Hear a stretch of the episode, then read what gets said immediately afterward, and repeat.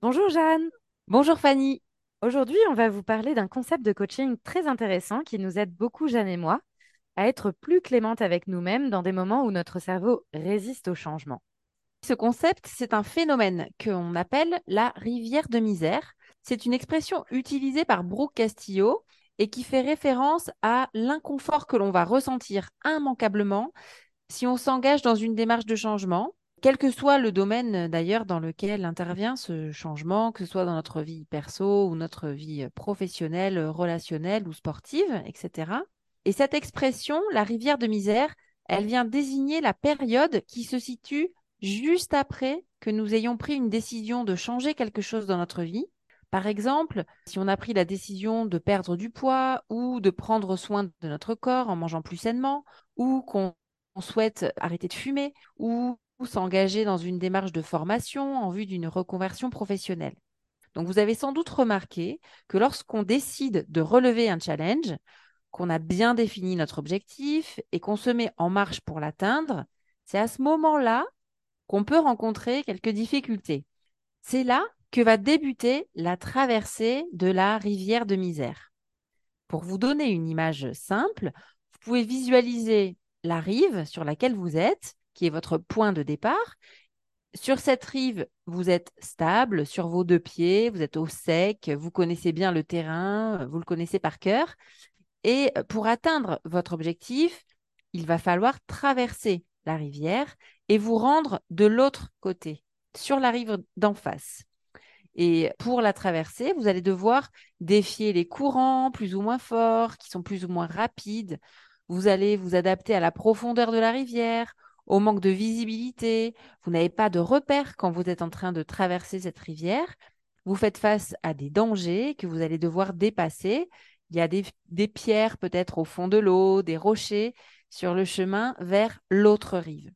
Cette rivière, c'est ça, c'est l'inconnu, c'est le danger, c'est la peur qui est liée à tout processus de changement. En effet, si l'on se fixe un objectif sportif, par exemple, on va devoir traverser des moments de joie, de confiance, de fun, de fierté, comme des moments inconfortables de résilience, de difficulté, de patience. Tous ces moments font partie intégrale du chemin, que l'on peut appeler donc notre rivière de misère. À quoi ça sert de la nommer en fait? À quoi ça sert de lui donner un nom? Vous pouvez très bien lui donner un autre nom d'ailleurs, mais au moins d'être conscient qu'il va y avoir des moments difficiles, les regarder en face et d'être d'accord pour le faire quand même, va nous permettre de comprendre que c'est normal de traverser des moments difficiles, ce qui évitera que l'on se juge trop durement pendant le chemin. Et surtout, ça nous évitera de baisser les bras à la première difficulté. Ouais, comme tu viens de le dire, Fanny, on a plutôt tendance à espérer que tout se passe bien. On va essayer de prévoir un maximum ce qui pourrait se, se passer euh, en termes de, danger et d'inconfort. On va essayer d'anticiper euh, les difficultés et c'est tout à fait judicieux. hein. Cela n'empêche pas aussi de partir dans l'idée que ce sera inconfortable. Et plutôt que d'espérer ne rencontrer aucune difficulté, l'idée, c'est au contraire d'aborder la traversée en s'attendant à rencontrer des obstacles et en s'attendant à ressentir toute forme d'inconfort. Et ça, ça va changer toute notre expérience. Parce que le risque, c'est d'abandonner, de lâcher son objectif, d'interpréter ces obstacles comme autant de bonnes raisons, euh, et je mets bonnes entre guillemets, de tout lâcher, comme autant de signes qu'on n'a pas bien choisi, qu'on n'aurait jamais dû s'engager dans cette voie, qu'on n'a aucune chance d'y arriver. Donc, le principe, c'est de se dire que plus on s'y attend, moins on va lâcher et moins on va changer d'avis, moins on va rebrousser chemin, abandonner, remettre à plus tard. Alors, pour déjouer les moments d'inconfort et s'y préparer, il faut déjà savoir pourquoi on parle de rivière de misère, pourquoi cet inconfort se manifeste? Il y a deux raisons principales à ça, on va les détailler euh, l'une et l'autre. La première raison qui explique ce phénomène, c'est que déjà, c'est un phénomène qui se présente pour tout être humain qui souhaite changer. Donc, on l'a dit, c'est vraiment le fait de sortir de notre zone de confort qui va créer cette traversée de la rivière de misère. notre zone de confort, c'est vraiment l'espace qui nous est familier, qu'on connaît comme notre poche et sur lequel on a acquis de l'expérience. C'est une zone qui ne nous met pas en danger. Quand on est dans notre zone de confort, on va se sentir compétent, on va se sentir euh, confiant, on se dit que c'est possible. Notre cerveau primaire ne se sent pas du tout en danger et il connaît bien cet endroit il n'y a euh, aucun signal d'alerte qui se déclenche dans cette zone-là. Euh, ce, cerveau primaire, il se sent en totale sécurité. Euh, par exemple, c'est la situation dans laquelle on, est, par exemple, sur le même poste de travail depuis quelques années, on vit dans le même logement, dans la même ville, on a les mêmes fréquentations, les mêmes activités sportives, etc. Et comme le job de notre cerveau, primaire, c'est d'assurer notre survie. Il associe tout naturellement cette situation à une zone de sécurité, une zone où notre survie n'est pas menacée. Alors, sans surprise, lorsqu'on sort de notre zone de confort, notre cerveau primaire va tirer la sonnette d'alarme et il va tout faire pour nous dissuader de nous engager sur un nouveau chemin, alors que le précédent nous avait maintenus sains et saufs. Ces signaux, il va nous les transmettre sous la forme de pensées et d'émotions désagréables destinées à nous faire rebrousser chemin et à nous ramener vers le terrain connu, donc la rive connue, familière et confortable, c'est-à-dire la rive de départ comme Jeanne vous l'expliquait tout à l'heure. Donc c'est tout à fait attendu et normal de traverser ces périodes de peur, de doute et de démotivation. La question n'est plus de se demander si oui ou non je vais rencontrer des obstacles sur ma route, mais de me demander comment je déciderai en avance d'y faire face tout en gardant mon cap. Donc comment en fait je peux m'y préparer. Et ça fait toute la différence. Parce que gérer la difficulté attendue qu'on traverse, c'est déjà beaucoup. Alors si on y ajoute en plus des jugements, des doutes sur nos capacités, euh, sur le choix de notre objectif, ça va vraiment pas être une partie de plaisir et ça va nous faire perdre beaucoup de temps et d'énergie. Donc, pas besoin de se rajouter euh, cette surcouche de difficultés. oui, c'est clair. Euh, Fanny, tu parlais des signaux d'inconfort que va émettre notre cerveau sous forme de pensée. Sur ce sujet, notre cerveau peut être très efficace, vraiment redoutable, très persuasif et nous faire très peur. Donc, c'est vraiment important d'en avoir conscience et de pouvoir les repérer pour les déjouer. Alors ces pensées, elles vont exprimer la peur de se tromper, la peur d'échouer, la peur des jugements, on l'a dit, la peur de regretter aussi euh, ce choix qu'on fait euh, de changement, la peur d'être déçu. On se dit bon mais peut-être que euh, peut-être que je serai déçu finalement du résultat, la peur d'avoir perdu du temps et de l'argent. Et euh, par exemple, ça peut se présenter sous la forme de pensée du style tu risques de ne pas y arriver, tu vas être ridicule, c'est trop difficile à ton âge d'y arriver, tu ne sais pas comment t'y prendre, tu n'y connais rien, ça va être trop long, trop difficile. Ou alors, euh, si ça se trouve, ça ne te plaira même pas. Ou alors aussi d'autres pensées de l'ordre de c'est déjà pas si mal ce que tu as aujourd'hui. Euh, de quoi tu te plains? Ou alors, tu n'as pas le temps, c'est trop cher. Ou bien, si tu échoues, tu auras fait tout ça pour rien. Et toutes ces pensées limitantes vont créer des émotions de doute, de démotivation, de peur, qui vont faire qu'on va vouloir abandonner notre projet ou changer d'avis, ou bien encore revoir nos objectifs à la baisse. Total, on ne va pas se donner les moyens d'y arriver, et cela va créer le mécanisme de l'échec par avance. C'est-à-dire qu'on va vouloir échouer avant même d'avoir essayé et notre cerveau reptilien, comme ça, sera rassuré. Il aura gagné. Il aura réussi à nous maintenir en vie sur la rive que l'on connaît bien. On évoquait tout à l'heure le fait qu'il y ait deux sources d'inconfort à cette euh, rivière de misère. Et la deuxième, euh, elle est créée par le fait que tout changement suppose de faire évoluer notre façon de penser. C'est ce qu'on expliquait dans l'épisode précédent au sujet des pensées cibles.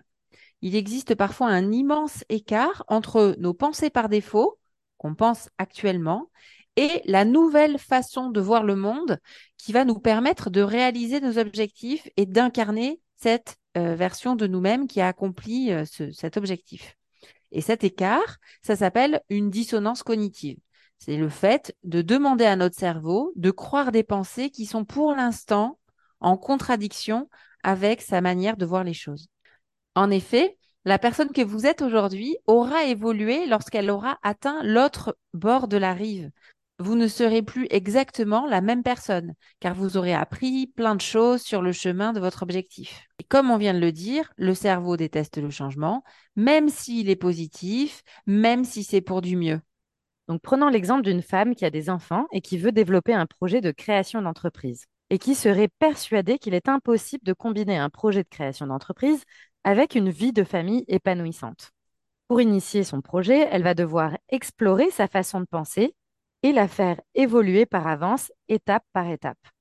Et une des façons de le faire est de mettre en pratique des pensées plus utiles qui vont l'aider à se détacher peu à peu de cette croyance. Et petit à petit, elle pourrait s'approprier la pensée que s'investir dans un projet passion permet d'incarner les valeurs que elle a envie d'incarner pour ses enfants. Mais on voit bien dans cet exemple que le chemin peut être un peu long. Le cerveau va chercher à maintenir la cohérence avec son ancien système de pensée et va créer de l'inconfort pour la ramener dans le droit chemin. C'est ce mécanisme qui va alors amener cette personne à penser que ce projet est irréalisable, que c'est égoïste de penser à elle plutôt qu'à la sécurité financière et affective de sa famille. Son cerveau va lui proposer d'autres options plus raisonnables et rassurantes, et elle va être tentée d'abandonner son projet.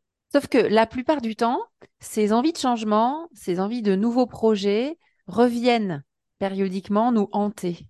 Et si on n'arrive pas à enclencher la démarche, on s'arrête là, on reste frustré et on se console en se disant qu'après tout, il y a bien pire comme situation. J'imagine que c'est arrivé à la plupart d'entre vous, mais la question à se poser à ce moment-là, c'est est-ce que c'est ce que je veux vraiment pour ma vie Est-ce que je veux rester sur la rive que je connais? Et il n'y a aucun jugement de valeur on peut très bien rester euh, dans sa zone de confort et ça peut être aussi un bon choix, entre guillemets, euh, pour nous. Mais alors, faites un choix délibéré et en conscience pour ne plus y revenir en permanence. Parce que revenir sur le même sujet, sur la même décision, sans trancher véritablement, va vous faire perdre énormément de temps, d'énergie et pendant que vous questionnez encore et encore euh, ce projet, euh, vous ressentez du doute, de l'anxiété, et aussi, en même temps, vous perdez ce temps précieux euh, que vous pourriez passer à profiter de là où vous êtes, tout simplement. Mais si une petite voix vous souffle souvent que ce qui est familier n'est pas finalement aussi confortable que ça, c'est peut-être qu'au fond, vous avez envie d'apporter votre contribution au monde, vous avez envie d'incarner vos idées, de réaliser un projet. Et peut-être que ce projet, vous sentez vraiment qu'il vous tient à cœur et qu'il est pour vous que vous avez envie de le développer. Tout à fait, cette petite voix est là pour quelque chose, pour vous transmettre un message. Et elle ne demande qu'à être écoutée, même si votre cerveau primaire fait tout pour vous en dissuader. Alors la question devient, Comment faire pour traverser ces moments d'inconfort afin d'atteindre votre objectif? En d'autres mots, comment faire pour traverser la rivière de misère et atteindre la nouvelle rive qui est en face? Alors, le but, ça va être de traverser cette rivière en gardant votre cap, en sachant qu'il va y avoir des pensées limitantes qui vont débarquer et qu'elles sont normales et qu'elles vont faire partie du jeu, en sachant donc qu'il ne faut pas les croire à la lettre quand elles arrivent, en vous détachant peu à peu de ce que vous dit votre cerveau primaire, en cultivant des pensées plus aidantes qui vous sont accessibles dans le moment. Souvenez-vous des pensées échelles dont on parlait dans l'épisode précédent. Et si besoin, en vous faisant accompagner par un coach ou un mentor pour avoir quelqu'un à qui parler et être certain de ne pas lâcher. Oui, comme on l'a vu euh, dans les épisodes précédents, on va vous le répéter souvent dans ce podcast, ce sont nos pensées qui créent nos résultats dans nos vies et ce ne sont pas nos circonstances. Cette phase, elle est inconfortable, la traversée de la, rivière de misère, mais c'est une phase où vous allez devenir une nouvelle version de vous qui s'autorise à croire en son objectif, qui s'autorise à aller plus loin et à se mettre en action dans cette direction. Comme nous l'avons mentionné tout à l'heure, vous allez changer, vous allez évoluer. Et cette phase fait partie du chemin, elle est présente chez tous les êtres humains. Alors, on veut vous partager dans cette fin d'épisode certaines pensées qui peuvent vous aider à traverser ces moments de doute. Comme par exemple, bien sûr que c'est difficile. Je suis au milieu de ma rivière de, misère. Je peux faire des choses difficiles, au service des projets qui me tiennent à cœur. Tout ce qui vaut la peine nécessite de traverser une période difficile. Lorsque j'aurai réussi, je me remercierai de ne pas avoir abandonné. Ou encore, je me félicite chaque jour de maintenir le cap, quels que soient les résultats que j'obtiens. Le doute n'est qu'une émotion désagréable à ressentir, c'est juste une vibration inconfortable dans mon corps. Et encore, de l'autre côté de la peur, il y a la fierté d'avoir tenu bon. Un de mes leitmotivs est qui ne tente rien n'a rien. C'est une phrase que je me répète depuis de nombreuses années et qui m'aide à oser. Est-ce que tu en as une aussi, Jeanne? Oui, moi, celle que je me répète souvent pour m'encourager dans les moments de doute, c'est je suis capable de faire des choses difficiles. Et euh, il y en a une autre aussi qui me projette dans le kiff de l'après-difficulté et qui est euh, après la peur euh, d'échouer, il y aura la fierté d'avoir réussi.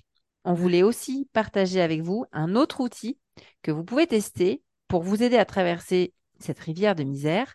il consiste à faire s'exprimer la version de vous qui a réussi à traverser cette période. L'idée, c'est de vous imaginer qu'elle est là et qu'elle vous donne des conseils.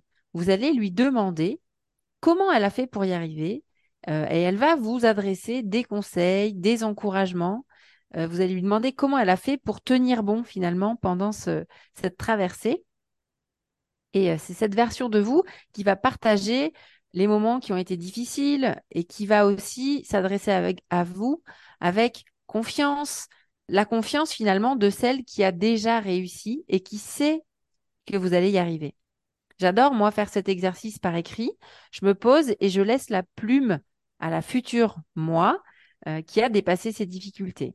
Et ça, ça a un effet euh, très, très efficace, ça me rassure et elle me conforte aussi dans l'idée que je suis sur la bonne voie, en tout cas sur la voie que j'ai choisie euh, elle me dit euh, qu'elle a réussi, elle, à dépasser les barrières et que ce ne sont finalement que des émotions désagréables à, traverser. Et la puissance de cet exercice, c'est vraiment de découvrir que toutes les réponses à vos questions, vous les avez déjà en vous, elles sont vraiment à l'intérieur de vous. Il n'y a pas besoin d'aller consulter, demander conseil ailleurs.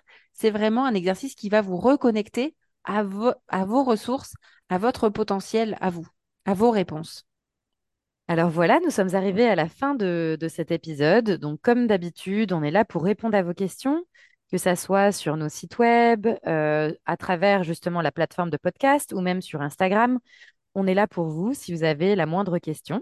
Donc n'hésitez pas à nous contacter. Et merci encore d'être euh, toujours euh, plus nombreux à nous écouter. À très bientôt pour un nouvel épisode. Bye Jeanne. Bye Fanny.